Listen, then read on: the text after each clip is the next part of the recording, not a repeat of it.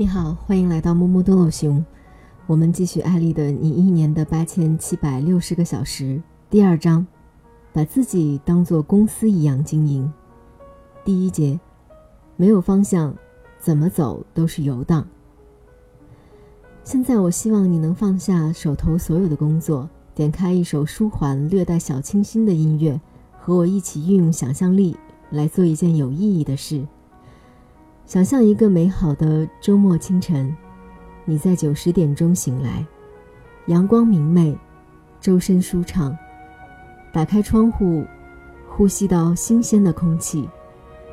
放眼望去，一片新绿。这是一个没有工作、没有压力的周六的早上。起床之后的你，和自己心爱的人，可能是家人，或者是那个他。共进早餐，吃的是你最爱的食物。接下来，你们打算一起去旅行。你们一起驱车前进，周末城市的郊外宁静而美好，充满梦幻的色彩。谈笑间，你们来到一座欧式风情的白色木屋前，里面人头攒动。你们决定进去一探究竟。你忽然发现。屋里居然站满了与你的生命息息相关的所有的人，家人、朋友、同学，一切你所珍视的人都在这个房间里。你很吃惊，但是似乎没有人发现你。大家目光平静，相互交流着。你想和他们打招呼，但大家对你视而不见，听而不闻。于是你站在一旁，在一定距离之外静静地打量着。过了一会儿，所有人都入座，逐一站在台前发言分享。你没有仔细听大家在说什么，只是很好奇。过了一阵，你发现没有人上台去讲话了，于是你也决定走到台前，把自己的想法也和大家分享。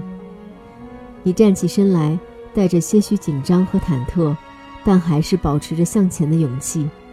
一步，两步。三步、四步、五步、六步、七步。七步之后，你站在前台，转过身面对大家，深吸一口气，准备说出心中所想。正要开口，你发现在你右手边不远处的桌子上放着一个木盒，你很好奇，之前并没有注意到它，你想去看看里面装的到底是什么。你正打算打开盒子，却看到了盒子上有一张你的黑白照片，肃穆而沉重。抬头一看，头顶横幅上写着一行字：“沉痛悼念某某某。”没错，这就是你的葬礼。读到这里，你可能以为自己买错书了，怎么一本励志书变成了一部悬疑小说？但如果刚才你在阅读时认真的将自己带入这个情景，那你或许会经历些许灵魂的洗礼，这也是国外流行的墓园疗法的一个环节。不要停下来，你还在葬礼当中。一个会在五十六十甚至一百年之后真正发生的葬礼。从古至今，一个人自出生那刻起，便是向死而生，没有任何一个人能够逃离死亡的命运。一九八七年，美国著名小说家雷蒙德·卡佛被诊断为肺癌。在最后的诗作、最后的片段中，他写道：“这一生，你得到了你想要的吗？即使这样，我得到了。那你想要什么？叫我自己亲爱的，感觉自己在这世上被爱。”这首诗刻在卡佛的墓碑上，也是电影《鸟人》的开篇。对雷蒙德·卡佛来说，面对死亡，他知道了自己最想要得到的是爱，希望自己是别人亲爱的人。那么我们呢？我们希望在生命结束时如何回顾自己一生的得失，又希望别人在我们的葬礼上如何悼念自己。我思考过很多次。还曾跟我的同学进行过互动，答案各不相同。有个英文名叫威廉的中国学生说：“他希望对于他的妻子，他是一个好丈夫；对于他的孩子，他是一个好父亲；对于社会，他是一个有贡献的人；而对于他自己，只愿此生无悔。很难想象这是一个十四岁男孩说的话，而另一个十五岁少年说的话更让我震撼。他当时竭尽全力用英文来表达自己的愿望，翻译成中文是。他希望他的死亡代表了一个时代的终结。每个人最终离开这个世界，在我看来，生命的意义孕于当下的每一刻和每个选择之中。假设明天是你生命的最后一天，你是否还选择做你当下从事的事情？是否能坦然离开这个世界？如果说这个问题对于之前的我而言，更多是一种假设。那么，经过我父亲的葬礼，我最终能够感觉到这个问题是那么实在。父亲在我距大学毕业还有十五天的时候去世了。父亲的早逝，是我人生中的一大遗憾。更让我遗憾的是，因为不善表达感情，我从来没有告诉过他我尊敬他，我爱他。我也从未真正的去了解过他，我不知道他做过什么事。也不知道别人对他有什么评价。他的葬礼在克什老家举办，尽管他已经离开老家很多年了，但葬礼上还是来了将近四百人，很多农民朋友风尘仆仆地从各地赶来，只为送父亲最后一程。从他们那里，我才了解到，父亲这一生居然做过那么多好事，甚至他的骤然辞世也是因为帮助他人。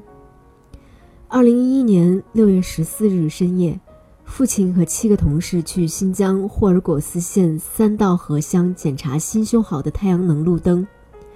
那是路灯正式投入使用的第一个晚上，这个地区之前一直没有路灯，晚上这里一片漆黑，驾车有危险，行人就更看不清路了。父亲之前在科技厅工作，通过自己的努力招商引资。为乡民修建了很多生活设施，这些太阳能路灯也是其中之一。夜里十一点，漆黑的道路终于被路灯点亮，所有人都沉浸在喜悦中。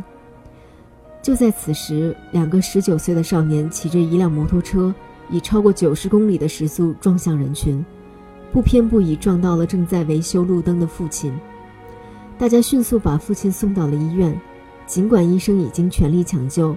但因为伤势过重，他再也没有醒来。